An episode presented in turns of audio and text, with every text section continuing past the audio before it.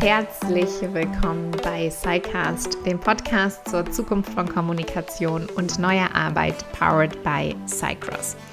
Wir bei Cycross bauen eine Softwarelösung, um die Power von Audio und Podcasts in die unternehmensinterne Kommunikation zu bringen, Mitarbeiterinnen und Mitarbeitern zu mobilen Lernenden zu machen, zu vernetzen und via Audio einfacher Updates und Wissen zu teilen.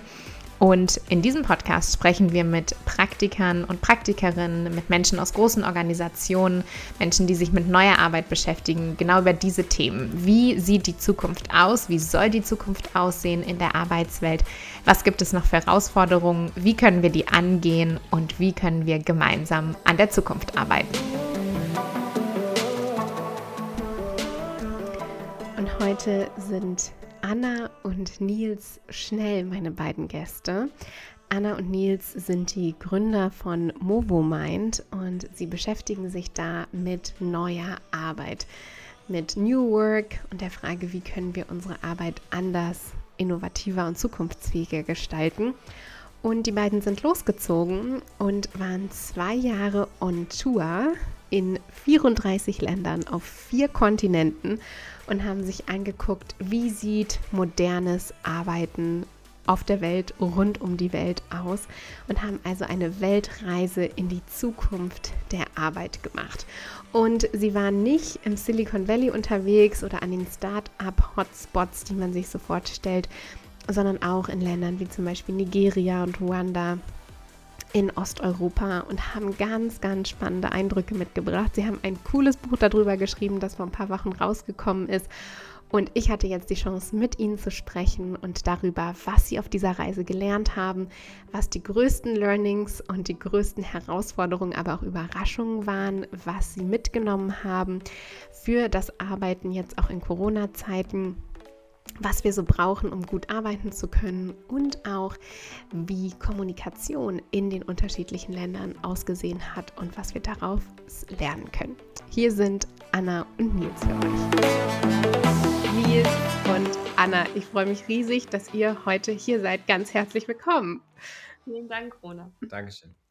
Ich habe die letzten Wochen euer Buch gelesen die Modern Work Tour. Es hat sehr viel Fernweh gemacht und war ein bisschen hart äh, zu lesen in diesen Zeiten, denn ihr wart unterwegs und habt euch modernes Arbeiten angeguckt. Ihr habt also eine Weltreise in die Zukunft der Arbeit gemacht, wart in vielen Ländern, auf vielen Kontinenten unterwegs und habt so viele tolle Sachen kennengelernt. Nehmt uns doch noch mal ganz kurz mit auf die Kurzzusammenfassung dieser Reise. Was habt ihr da gemacht? Wir äh, lehnen uns jetzt mal zurück, die Hörer und Hörerinnen, und gehen mal kurz auf diese gedankliche Reise um die Welt. Was war da los, Nils und Anne? Ja, wir haben uns gefragt, wie wird eigentlich weltweit modern gearbeitet? Und mit dieser Frage, die haben wir buchstäblich in vier Gepäckstücke, also vier Rucksäcke gepackt mhm. und sind dann insgesamt äh, über zwei Jahre in 34 Ländern gewesen, auf vier Kontinenten und haben da mal geguckt, okay, was machen die Menschen außerhalb vom Silicon Valley, weil es uns hm. ganz wichtig war, auch mal zu schauen, was wird eben nicht in dem fancy Tal ersponnen, sondern ähm, was ist vielleicht auch bezugsfähiger für Unternehmen hier in Deutschland. Ja, und sind ähm, quasi durch den Balkan über die Stan-Länder nach Asien bis nach Australien und dann nach Osten ähm, und die Vereinigten äh, Emirate zurück, waren dann kurz hier in Deutschland und sind dann äh, nach Ostafrika, Westafrika und Südafrika gereist, bis uns dann die Pandemie erreicht hat. Das Besondere an unserer Reise war, dass wir unsere beiden Passionen verbunden haben, also das Reisen und das Arbeiten. Und somit ist es für uns einfach ein unglaublich spannender Mix geworden aus wirklich sehr intensiven Arbeitseinblicken und gleichzeitig aber wirklich auch wunderschöne Reisemomente, die wir an den tollsten Plätzen dieser Erde erleben durften. Und das war wirklich eine ganz schöne, schöne Erlebnisreise, die wir da machen durften. Ja, und mitgebracht haben wir eigentlich die Erkenntnis, dass überall auf der Welt Menschen Arbeit anders wahrnehmen und vor allem auch anders und proaktiv gestalten wollen. Ja, ich finde das auch ganz spannend. Du hast es eingangs gesagt, Anna, dass ihr eben nicht im Silicon Valley wart. Das fand ich auch so interessant, als ich von eurem Buch gehört habe und dass ihr eben zum Beispiel in Nigeria wart, ihr in Ruanda, also auch wirklich in Ländern, die man ja vielleicht erstmal nicht so auf dem Schirm hat und da dann auch eben Einblicke zu sammeln, abseits des ja Start-up Silicon Valley, was man sonst immer so im Kopf hat. Wie seid ihr dazu gekommen? Also ihr gesagt, die beiden Passionen, okay, Rucksack packen und moderne Arbeit. Ihr beschäftigt euch ja schon lange mit moderner Arbeit, mit neuem Arbeiten. Aber so eine Tour zu machen, was war so die Idee dahinter? Ihr wart einfach mal neugierig und wolltet mal gucken, was da so geht in den Ländern oder wie ist es dazu gekommen? Also man muss dazu sagen, wir sind ja auch privat ein Paar und äh, nicht nur die beiden Co-Geschäftsführenden von Movomind, mhm. unserer Firma. Und dementsprechend haben wir in den letzten Jahren davor immer auch schon Städtetrips gemacht mhm. und waren dann einfach in Orten wie Budapest oder wie Barcelona. Und ähm, uns hat das da immer sehr gut gefallen. Und eines Tages wurden wir eben gefragt, ob wir vom befreundeten Unternehmen äh, eben einfach mal einen Besuch abstatten wollen. Und das haben wir getan. Äh, und das war ganz wunderbar, weil wir uns so schön ausgetauscht haben. Und da kam eben die Frage, könnte man das eigentlich größer spinnen? Und das mhm. war so, wo das erste Mal unsere Augen gefunkelt haben, weil wir eine Chance gewittert haben, eben tatsächlich dieses Arbeiten und Reisen unter einen Hut zu bringen mhm. und eben nicht digitale Nomaden zu sein, sondern eben Arbeiten vor Ort mit unserem Arbeiten zu Hause unter einen Hut zu bringen. Ähm, und so kam eigentlich die Idee der Modern Work Tour. Ja, also so ein bisschen vielleicht auch das Bild, nicht ähm, quasi Ärzte ohne Grenzen, mhm. sondern äh, Organisationsentwickler oder Berater ohne Grenzen mhm. in dem Augenblick eben voneinander lernen, aber auch das, was wir machen, mitbringen und anderen äh, weitergeben. Mhm. Ja, Super spannend. Wie gesagt, ich durfte ja schon ins Buch reinlesen. Wir verlinken das dann natürlich auch alles. Äh, dann kann man sich auch im Detail einlesen. Aber um den Hörern und Hörerinnen schon mal so einen Überblick zu geben, ich meine, 34 Länder, vier Kontinente, über zwei Jahre wart ihr unterwegs. Da hat man natürlich unglaublich viel erlebt und gesehen. Aber gab so ein paar Sachen, die wir jetzt vielleicht mal als Highlights rausnehmen können, so größte Learnings, größte Herausforderungen, größte Überraschung vielleicht auch. Also was war so für euch, wenn ihr jetzt zurückblickt, jetzt wieder im, im heimischen Wohnzimmer in Hamburg auf diese Zeit, wo ihr sagt, das ist eigentlich das, was für uns das größte Learning dieser Tour war? Gibt's was? Oder zu viel? Genau, wir können ja mal so, wir können dann mal so zwei, drei raus Picken, in aller Kürze darstellen. Ein Learning auf jeden Fall, Mut zahlt sich aus, mhm. wenn man das angeht, was man wirklich, wirklich will. Mhm. Ähm, weil wir immer wieder gemerkt haben, wenn wir das tun, dann erleben wir so spannende Dinge, mhm. egal ob jetzt schon wieder zu Hause oder eben die zwei Jahre unterwegs. Das heißt, das lohnt sich wirklich immer, auch wenn es erstmal mit einem bestimmten Risiko und vielleicht auch Unwohlsein verbunden ist, weil man ja mhm. ins Unbekannte äh, quasi losgeht. Und äh, da würden wir einfach immer alle animieren, das tatsächlich zu tun, wenn man das möchte. Ja, und das Zweite ist tatsächlich dieser, äh, diese Faszination Mensch. Also mhm. auch da, auf der Reise haben wir auf jeden Fall gelernt und erlebt, dass Initiativen, um Arbeit anders zu gestalten, um Arbeit neu zu gestalten, immer stehen und fallen mit den Menschen dahinter. Mhm. Also diese, diese Floskel, Menschen in den Mittelpunkt zu stellen, darf eigentlich keine Floskel werden mhm. und auch nicht sein, weil wir immer noch diejenigen sind, die proaktiv Ideen reinlassen, Ideen miteinander vernetzen und sie dann mit Leben füllen. Mhm. Ähm, und das war, das war phänomenal. Also wir haben wahnsinnig tolle Menschen kennengelernt, die richtig was rocken auf dieser Welt. Mhm. Und vielleicht als letzten Punkt noch, ähm, ganz häufig wird ja einfach im Unternehmen, in Teamsitzungen etc. miteinander gesprochen und sich ausgetauscht. Und wir haben weltweit auch gemerkt, welchen Mehrwert es bringen kann, wenn man eben seinen Methoden und Formate Rucksack einfach füllt, dass man einfach Chancen hat, nochmal anders über Dinge zu sprechen, mhm. sich nochmal selber eine Struktur zu geben. Und das war was, da konnten wir einfach ganz viel äh, in die Welt mittragen und haben ganz wunderbares Feedback dazu bekommen und eben auch dann vor Ort erleben können, was das mit den Menschen macht. Insofern äh, diesen Fokus darauf zu legen, wie wollen wir eigentlich zusammenarbeiten und nicht nur, was machen wir denn jetzt die mhm. nächsten Monate? Ähm, das ist, glaube ich, uns noch mal bewusster geworden, wie wichtig das ist und eben auch, dass das grundsätzlich eine Unterscheidung reinbringt, eben ähm, wie viel man schafft, wie zufrieden man ist äh, und wie es einem damit geht. Also mutig sein, der Mut ist auf jeden Fall ein, ein Learning. Die Menschen im Mittelpunkt und die, die tollen Menschen, die ihr unterwegs kennengelernt habt. Und der dritte Punkt, die Methoden und die Formate, die es so gibt, auch mal neu und anders denken und sich vor allen Dingen die Frage stellen, wie wollen wir eigentlich zusammenarbeiten und, und nicht nur, was machen wir hier. Spannend. Bei Menschen im Mittelpunkt habe ich auch so ein bisschen die Assoziation, weil ich äh, das Gefühl habe, gerade wenn es auch um neues Arbeiten geht, wenn es um Technologien geht, dass wir manchmal auch so ein bisschen Angst davor haben. Ne? Irgendwie jetzt kommt hier die Technik und die nimmt uns die Jobs weg und die böse KI und ähm, immer wieder auch zu realisieren, naja, wir sind das ja eigentlich, ne? Wir schaffen irgendwie all das um uns herum. Wir schaffen die Technologie, wir schaffen die Arbeit. Das ist sicherlich manchmal auch eine Herausforderung, wenn wir unseren eigenen Bias irgendwie mit äh, rein äh, kodieren in die Dinge, aber eben auch eine Herausforderung. Habt ihr da solche Sachen, also so Schnittstelle Mensch und Technik, auch irgendwie was unterwegs erlebt, was ganz spannend war? Also, wo uns das auf jeden Fall sehr deutlich geworden ist, dass da auch eine andere Handhabung vorhanden ist, ist in einem Land, was ja sehr kontrovers zu Recht diskutiert wird, nämlich in China, mhm. ähm, mhm. weil dort ja einfach sozusagen dieses technische Verständnis mhm. und die technischen Möglichkeiten einfach extrem weit sind mhm. und natürlich auch eben nicht immer nur mit positiven Effekten für Menschenrechte etc. Mhm. einhergeht.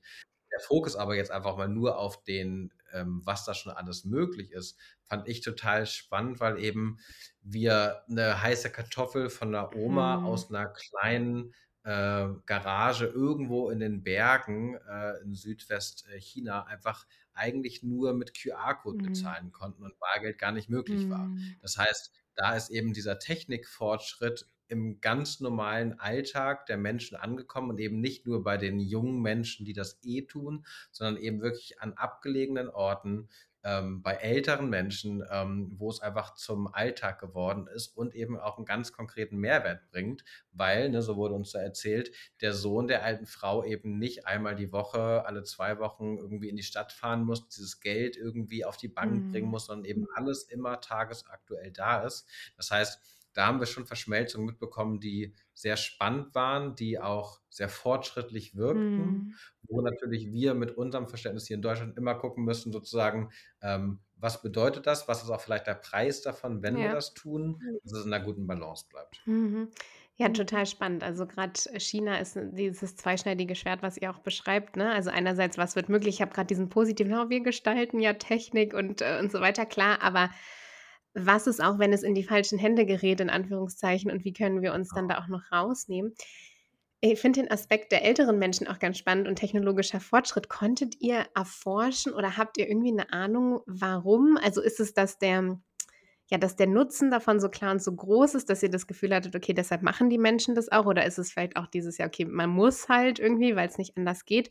Weil ich, also ich habe gerade auch oft in Deutschland noch so das Gefühl, dass wir so ein bisschen technikfeindlich ja auch manchmal sind. Ähm, äh, habt, ja, habt ihr ein Gefühl dafür bekommen, woran es vielleicht liegt? Eine größere Offenheit, auch Lernen gegenüber oder? Auf jeden Fall ist das Verständnis von Lernen und von vielleicht auch von Digitalisierung ein mhm. anderes. Mhm. Also da wird mit aus dem, wie ich es empfunden und kennengelernt habe in China, mit weniger Hemmung reagiert. Mhm. Ich sag, ähm, ich gebe da immer auch ein Beispiel. Also würden wir hier irgendwie einen Computer auf die, keine Ahnung, auf die Fußgängerzone ähm, stellen, auf die Straße, dann würden wir hier in Deutschland wahrscheinlich erstmal gucken, was macht der, wie mhm. bewegt er sich und mit Abstand. Und in China war es dann auch eher so, dass sie da dran mhm. sind oder gleich versucht haben, mit ihrem mhm. Handy diesen Roboter zu connecten mhm. oder so. Da war, war ein anderes Verständnis, auch eine andere Zugänglichkeit. Das ist so das eine. Und dann ähm, war das andere, was wir eben auch erzählt bekommen haben an den ein oder anderen Stellen, dass halt alles, was die alte Technologie befeuert, da werden ganz konsequent Hemmungen und ähm, Hürden, Hürden aufgebaut. Mhm. Sagen hier an einem Beispiel war das ähm, mit der Stromrechnung. Mhm. Also früher wurde halt dann die Stromrechnung per Überweisung oder so ähm, getätigt und mittlerweile soll es ja einfach nur übers Handy laufen. Ähm, das heißt, das ganze Verfahren Überweisung oder tatsächlich Barbezahlung, das wird erschwert. Also mhm. Also es immer weniger Stellen geben, ähm, die das zur Verfügung stellen und, und so weiter. Ähm, und das merkt man ja hier, äh, das ist, das ist nochmal anders. Mhm. Also bei uns ja, dann druck es noch aus, kein Problem. Mhm. Ja, dann wird da die Hilfestellung noch geboten, statt zu sagen, nee, papierloses Büro, so, so viel wie möglich. Mhm. Und einen Drucker haben wir nicht mehr, also äh, machen wir das digital. Mhm. Ja, hier ist es eher so, nee, also das geht nicht. Nur digital geht nicht. Wir müssen das noch. Mich auch immer wieder überrascht, dass es bei manchen geht und bei anderen nicht. Weil, was ist denn jetzt die Regel? Also geht's oder geht's nicht? Warum geht's bei den einen? Warum geht's nicht bei den anderen? Ne? Ja, spannend. War das auch so mit, wenn wir auf größte Überraschungen gucken? Also wir haben über Learnings gesprochen, Überraschungen. Du hast gerade schon von der Oma mit dem QR-Code äh, berichtet. Gab es sonst noch so Sachen auf der Reise, die euch irgendwie total überrascht haben, womit ihr gar nicht gerechnet habt? Also überrascht hat mich, wir haben auch häufig gefragt, wie ist denn das mit New Work und dem Konzept New Work? Hier wird das ja bei uns in Deutschland viel diskutiert, äh, es wird getrennt und, und, und. Ähm, und da war das so, Friedjof Bergmann wer? Konzept New Work was? Ähm, war, war, war kein Thema, war unbekannt. Das war für mich doch sehr überraschend.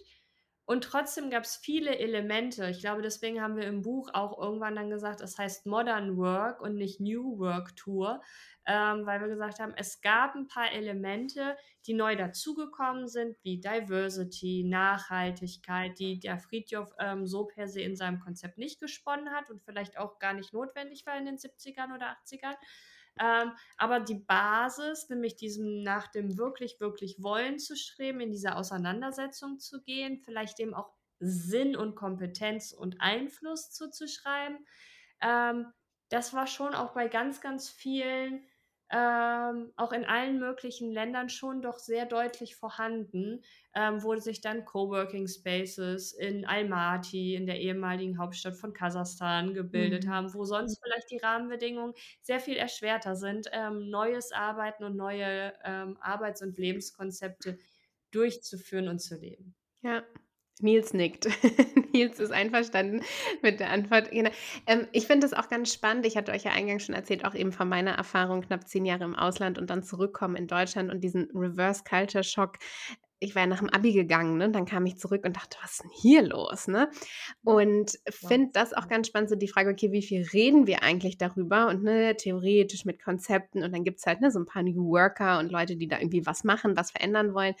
Aber was ist eigentlich in den Firmen los versus die, die es einfach machen? Also das war für mich auch so eine Sache, als ich zurückgekommen bin, dass ich dieses Wort oder also für mich gab es gar nicht so eine Beschreibung dafür, sondern eigentlich eher die Erfahrung davon, ne? dass es eben sehr viel hierarchieloser war, sehr viel offener, äh, auch sehr viel technologisierter schon.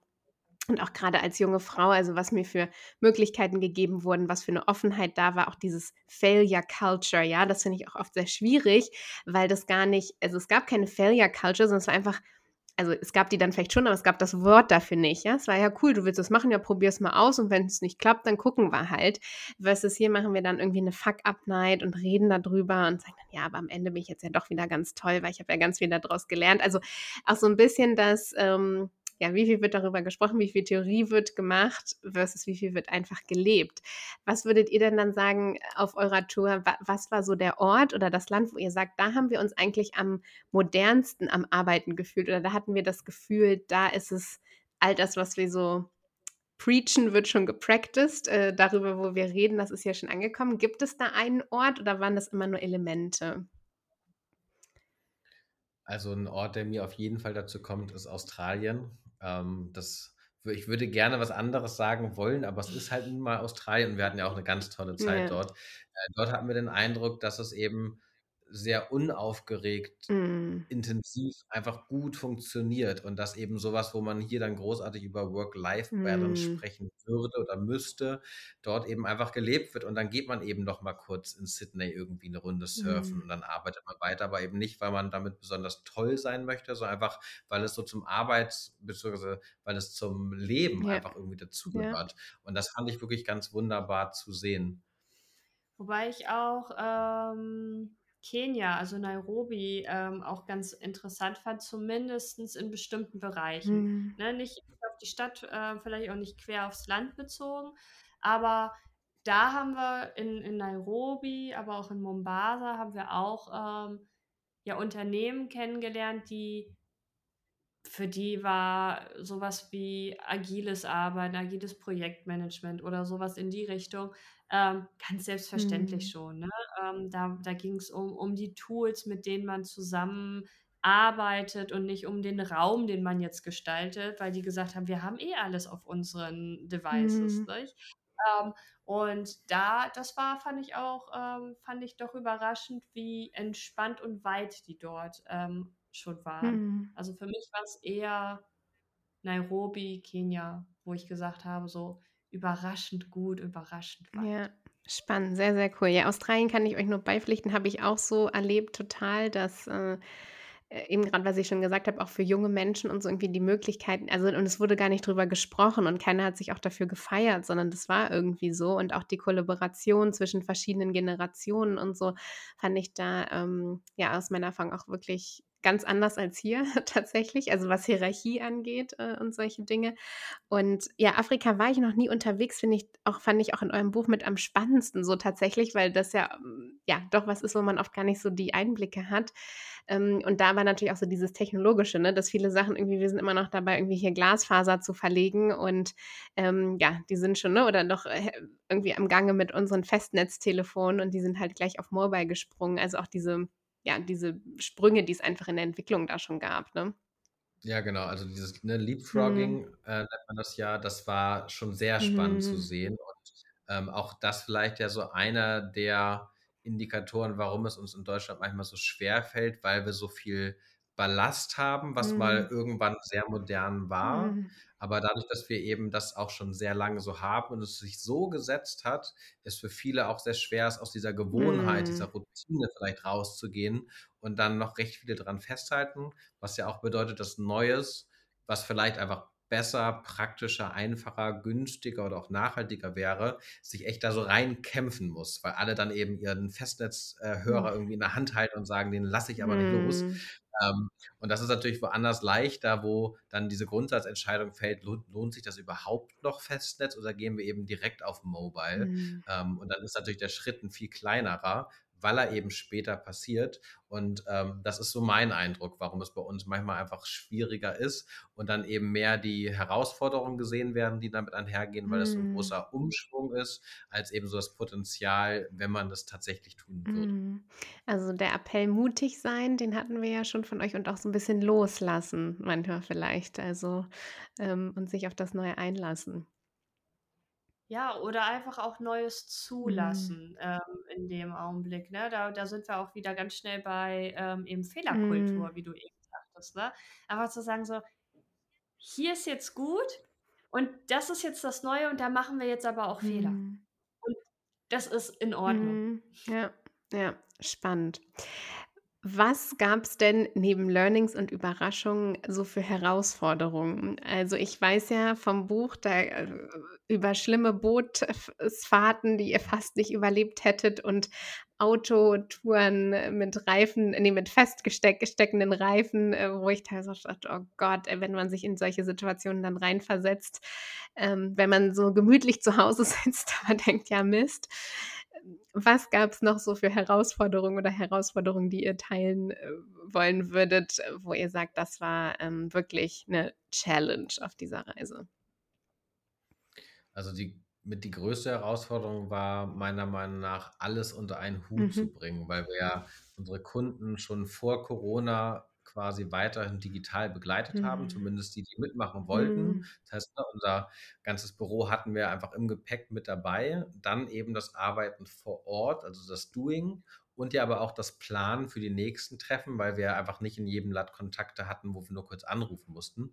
Ähm, und dann natürlich einfach dieser Reiseaspekt, ne? Mhm. Wenn man schon mal länger gereist ist, weiß man ja einfach, das ist einfach auch schon viel Beschäftigung, die man braucht, sei es nur rund um Visa und Mhm. Einreisebestimmung.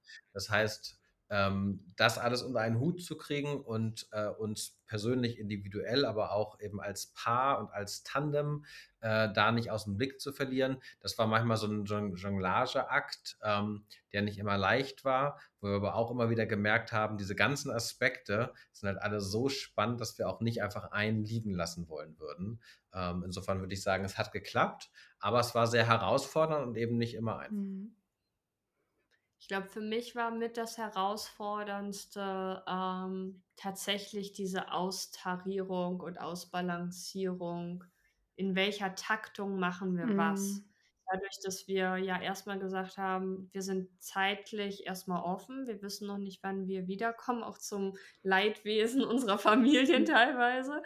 Ähm, war es ja immer so, ah, wie lange, wie lange bleiben wir, beziehungsweise wie lange in welchen Phasen arbeiten wir und welche Phasen braucht es, dass wir uns wieder erholen? Weil das waren, die waren extremer, sowohl die eine als auch die andere ähm, auf, auf Reise auf der modernen Walz. Also wir hatten extreme Arbeitsphasen, wo wir viel, viel, viel gearbeitet haben, auch zu abgefahrenen Zeiten, weil wir ja auch nicht immer in den gleichen Zeitzonen wie unsere Kunden hier in Mhm. Deutschland zum Beispiel waren. Ähm, und dann aber, was machen wir, damit wir wieder in die Kraft kommen? Und dann haben wir irgendwann, und das hat sich auch erst auf der Reise ergeben, haben wir erst festgestellt, wir brauchen eben dieses Ausbrechen. Ne? Deswegen gab es äh, Roadtrips, deswegen gab es mal eine tolle Airbnb, wo wir fünf, sechs Tage mal gar nichts gemacht haben, aber wo wir wussten, die Umgebung hilft uns wieder irgendwie in Mhm. die Kraft zu kommen. Ähm, und das war, das war schwierig. Das war gar nicht so einfach herauszufiltern, wann braucht es was. Ähm, genau, ich, und ich glaube, es hat drei, vier Monate bestimmt gebraucht, bis wir gesagt haben, so, okay, wir brauchen eben, wenn das eine Extrem aufkommt, brauchen wir auch das andere Extrem. Mhm. Ja, finde ich auch ein sehr, sehr spannendes Learning, weil ich glaube, das ist auch gerade was in Covid-Zeiten, wo ich auch immer wieder mit Kunden oder auch mit meinen Studenten und so drüber rede, dieses ja, die alte Routine hat sich so verändert. Und was ist, wenn die Routine auf einmal nicht mehr da ist? Wie findet man eine neue Routine? Wie findet man eigentlich auch raus, was man braucht? Und ne, wenn ich morgens nicht mehr auf dem Weg zur Arbeit gehe, mache ich vielleicht erstmal einen Spaziergang morgens. Was für Pausen brauche ich? Wie habt ihr das rausgefunden? Oder was hat euch, also du hast gerade schon gesagt, euch hat dann geholfen, auch mal wirklich sozusagen, okay, wir ziehen jetzt durch und dann gibt es aber auch so einen Recharge-Moment. Wie wie habt ihr's rausgefunden oder was gab's noch und was habt ihr davon jetzt vielleicht auch für diese Covid-Zeit so mitgenommen, von dem, was ihr wisst, was ihr braucht und was ihr auch nicht braucht? Also, am Anfang waren wir einfach, als wir gestartet sind, einfach mega Mhm. enthusiastisch. Das heißt, wir haben eigentlich erst mal alles Alle Energie verballert, ja, genau. Genau. Und waren dann irgendwie mit dem Balkan durch und waren echt ganz schön kaputt. Fertig Also, Mhm. beseelt bis bis Mhm. bis ohne bis ohne Ende quasi, aber auch echt total Mhm. kaputt und haben dann gemerkt: „Okay, wir müssen währenddessen schon 'n bisschen Mhm. auf uns achten.“ Und dann, äh, war's tatsächlich so, dass wir einfach immer wieder geguckt haben, auch, ähm, ganz individuell, so wie wo stehen wir grade mit unserer Energie und was brauchen wir grade? Und ich würde sagen, mit der Zeit sind wir besser darin geworden, einzuschätzen, wenn wir jetzt irgendwie in den und den Städten noch sind Mhm. und das aber noch am Stück machen, dass wir danach auf jeden Fall 'ne Pause schon fest einplanen, wo eben auch gar keine Termine reingesetzt werden. Mhm. Weil am Anfang gab es die Pausen nicht, weil einfach auch überall dann irgendwie schon Treffen drin waren. Äh, das kennt man ja aus seinem normalen Alltag auch, ne? 'N Urlaub die die Zeit für 'n Urlaub hat man nur dann, wenn man sich die Zeit halt blockt. Mhm. Ansonsten ist immer Ja. was. Und das ist natürlich unterwegs genauso gewesen. Ähm, und für die Zeit in Deutschland oder für die Covid-Zeit würde ich sagen, war's dadurch sehr ähnlich. Also, regelmäßig zu gucken: „Wie geht's mir grade und was brauche ich Mhm. grade für mich?“ Ähm, und dann aber auch eben zu gucken, wo muss ich oder wo müssen wir eigentlich auch konsequenter dem nachgehen, weil wir's eben nicht tun. Ist ja ganz häufig so, dass wenn es Menschen zu viel wird, dass sie zuerst zum Beispiel die ganzen schönen Sachen Mhm. streichen, weil die sind so optional, anstatt die Sachen zu streichen, die einem so zu schaffen machen, wenn Mhm. das geht. Ähm, und das ist so 'n Learning von der Tour, dass man sagt: „Okay, das auf jeden Fall immer mit bedenken, ähm, um sich eben Gutes zu tun.“ Ähm, das fand ich echt ganz wichtig und auch sehr wertvoll für die Covid-Zeit. Mhm. 'N anderes Learning auch für die Covid-Zeit, die wir aus der Modern Work Tour herausgezogen haben, waren zum einen Routinen, Mhm. also auch unsere Routinen teilweise beizubehalten. Es gab ja die Routine Tee mit Rocher, Mhm.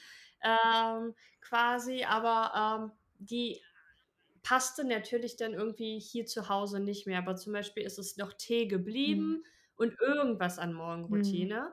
Das war so das eine, aber natürlich auch Arbeitsroutinen. Also, wie häufig kommen wir am Tag zusammen? Ähm, oder bei uns ist es auch immer so 'n so 'n Monthly-Ding, Mhm. Äh, wo wir eben auch monatlich mal gucken. Dann hat aber auch jeder von uns individuelle Sachen. Also, wie strukturieren wir eigentlich unsere Woche?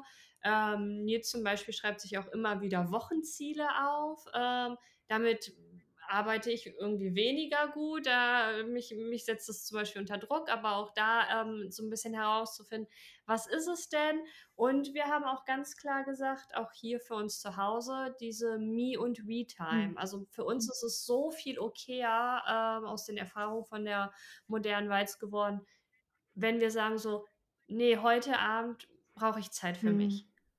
Ähm, auch wenn du da bist, auch wenn wir in einer Wohnung sind, aber ich möchte heute alleine aufs Sofa oder ich möchte alleine was machen. Und es ist so viel okayer, als dass es vorher war, weil wir uns viel besser jetzt verstehen, warum wir das brauchen, weil sonst funktioniert es hm. nicht.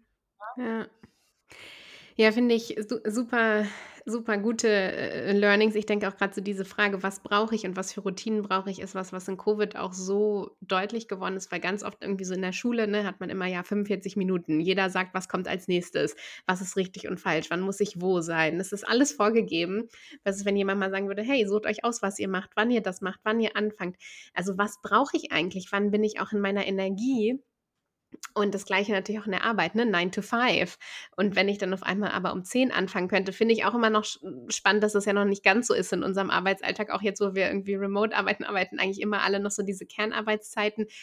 Vielleicht muss man sich irgendwie auch in einer Gesellschaft auf Kernarbeitszeiten einigen, aber nicht desto trotz, ne, kann ich natürlich auch einfach mal sagen, ich mache um 15 Uhr irgendwie mal eine Pause bis 19 Uhr und setze mich dann noch mal ein paar Stunden hin, weil ich einfach abends konzentrierter bin oder auch früh morgens. Also diese Flexibilität auch und das aber rauszufinden, was brauche ich eigentlich, um gut zu arbeiten, das ist, äh, glaube ich, echt eine Herausforderung. Ja, wir haben einen ganz guten Eindruck bekommen, denke ich, von eurem Trip und was ihr alles Spannendes ähm, erlebt habt. Und bevor wir zum Schluss kommen, möchte ich noch einmal auf die Kommunikation mit euch blicken, die wir hier auch im Podcast öfter mit unseren Hörern, Hörerinnen und Teilgebenden besprechen. Was habt ihr denn auf dieser Reise über moderne Kommunikation gelernt? Also auf jeden Fall, dass es immer wichtig ist herauszufinden, welche Kanäle der Kommunikation, des Miteinander Mhm. sich Austauschens funktionieren für einen selber Mhm. gut, die andere Person oder andere Seite gut und eben zusammen gut. Mhm. Und das kann einfach unterschiedlich mhm. sein. Und ich glaube halt, das Gespräch überhaupt darüber zu machen, also rauszuzoomen, auf die Metaebene zu gehen und mal gemeinsam zu gucken, okay, was ist uns eigentlich wichtig mhm. und was brauchen wir, damit wir gut kommunizieren können. Äh, das ist was, was wir einfach unterwegs immer wieder hatten für uns, aber auch eben mit alten, also mit Kunden aus Deutschland oder mit potenziellen Kunden dann vor Ort, ähm, dass man darüber irgendwie Klarheit brauchte, weil es eben ganz offensichtlich nicht selbstverständlich war aufgrund unterschiedlicher Länder, Kulturkreise. Und das war irgendwie total cool, einfach zu sehen, da kann man schneller besser werden. Und so der, das größte Aha-Erlebnis hatten wir, glaube ich, in mhm. China, wo wir eben die ganze Zeit gar nichts erreicht haben und uns keiner geantwortet hat, bis wir eben gemerkt haben, wir haben halt den falschen Kanal. Mm. Wir müssen das, äh, das WhatsApp Chinas, ne, mm. das äh, WeChat benutzen. Und dann ging es plötzlich alles sehr, sehr schnell und äh, fast im Minutentakt. Mm. das heißt, ne, hätten wir da am Anfang auch einmal uns schon erkundigt oder noch besser erkundigt, hätten wir da vielleicht einfach auch ganz viel Zeit sparen können. Haben wir aber nicht. Und insofern natürlich auch da ein großes Learning für uns. Mm. Ähm, dieses tatsächlich, selbst wenn man denkt, man weiß es, kurz einmal abklären, äh, um da diese Sicherheit gemeinsam zu haben. Ja, und für mich ist es diese Regelmäßigkeit. Ich glaube, der Friedhof Bergmann sagt es halt auch, ne? dieses regelmäßig einfach den Raum zu öffnen und zu gucken und für sich hineinzuhören, was will ich eigentlich. Mhm. Das verändert mhm. sich. Je nach, nach, Kontext, je nach Erfahrung, die man gemacht hat, äh, je nachdem, was eben kommt oder was man sich vorstellt für die Zukunft. Ähm, und das ist viel zu wenig der Raum, der gegeben wird. Schon von Anfang an, wir hatten das ja eben im Vorgespräch auch, ne? Ausbilden. Mhm. Es gibt kein, man ist nicht mhm. ausgebildet mhm. irgendwann. Wir, wir werden immer weiter mhm. lernen und immer weiter uns bilden mhm. in dem Augenblick. Aber regelmäßig sich zu hinterfragen, in Kommunikation darüber zu gehen, auch nicht eingeschüchtert zu werden, wenn man mal andere Gedanken hat, so von wegen, nee, nee, nee, nee, das, solche Sachen gibt es bei uns nicht oder so, mhm. sondern einfach zu sagen, so, ich lasse das zu, was von mir kommt und ich kommuniziere es und dann schauen wir mal, wie es ins Tun kommen kann. Ähm, und ich glaube, das braucht die Arbeitswelt, aber auch noch vor der Arbeitswelt brauchen wir das schon. Ähm, dass die Leute das sich wirklich trauen, mutig sind, aber auch die, die Bedingungen dazu bekommen, Mhm. das auch zu machen. Ja. Das war eigentlich schon 'n sehr, sehr schönes Schlusswort von euch beiden. Nichtsdestotrotz würde ich euch aber doch zum Abschluss noch mal fragen wollen, was denn auch nach all dem, was ihr gesehen habt, so eure Vision von und für die Zukunft der Arbeit ist, wenn ihr euch so das Beste aus allen Ländern rauspicken könntet und das Modern Work Land bauen könntet. Äh, wie würde das aussehen? Was wäre da wichtig? Also in dem Modern Work Land, wo wir dann hoffentlich auch unseren Pass für haben werden, ähm, wird es auf jeden Fall so aussehen, dass jede Person sich so einbringen kann, dass sie sich gesehen fühlt und dass sie Wirksamkeit Mhm. spürt. Ähm, und dass das in den Mittelpunkt gestellt wird, weil dann natürlich auch großartige Dinge möglich sind, wenn man intrinsisch spürt, das, was ich tue, bewegt etwas. Mhm. Ähm, und das würde auch bedeuten, dass eben die Jobs wegfallen, wo das vielleicht auch gar nicht unbedingt gegeben ist. Und dass aber auch vielleicht, wenn wir jetzt über Automatisierung sprechen, geguckt wird, was sind Jobs, die könnte man automatisieren, aber es gibt Menschen, die lieben es einfach, das zu tun. Warum nicht einfach dann diese Jobs so lassen, weil sie eben sinnstiftend sind? Mhm. Das heißt eben nicht immer nur zu denken, was kann alles irgendwie weg und übernommen werden von den Maschinen, sondern eben vielmehr zu gucken, was wollen wir Mhm. eigentlich, was übernommen wird und was wollen wir eigentlich selber machen, weil dann eben genau diese Balance entstehen kann, dass wir bestimmte Sachen uns freuen, dass sie weg sind und wir bei anderen Sachen uns aber auch freuen, dass sie bleiben dürfen. Und ich glaube, da äh, quasi fokussiert dran zu arbeiten äh, und drüber nachzudenken, was wirklich, wirklich sinnvoll ist, macht total Sinn. Mhm.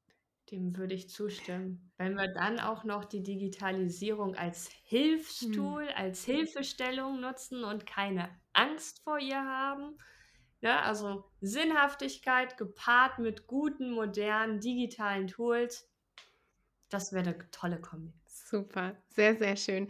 Ich danke euch sehr, Anna und Nils, dass ihr auf diese Reise gegangen seid und uns dann dieses Buch auch mitgebracht habt und geteilt habt von allem, was ihr da erlebt habt.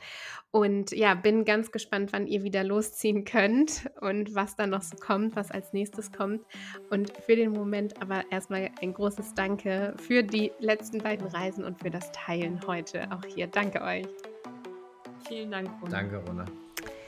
Schön, dass ihr bei diesem SciCast dabei wart. Wir freuen uns über euer Feedback, auch über Vorschläge zu spannenden Interviewpartnern und Partnerinnen. Schaut gerne auf unseren Social-Media-Kanälen vorbei oder sendet uns eine Nachricht. Ihr findet alle Infos in diesen Show Notes und guckt natürlich auch gerne mal auf www.cycross.com vorbei und schaut, ob Podcasts gerade unternehmensinterne Podcasts nicht auch spannend für euer Unternehmen wären. Wir freuen uns aufs nächste Mal. Bis ganz bald. Danke fürs Zuhören.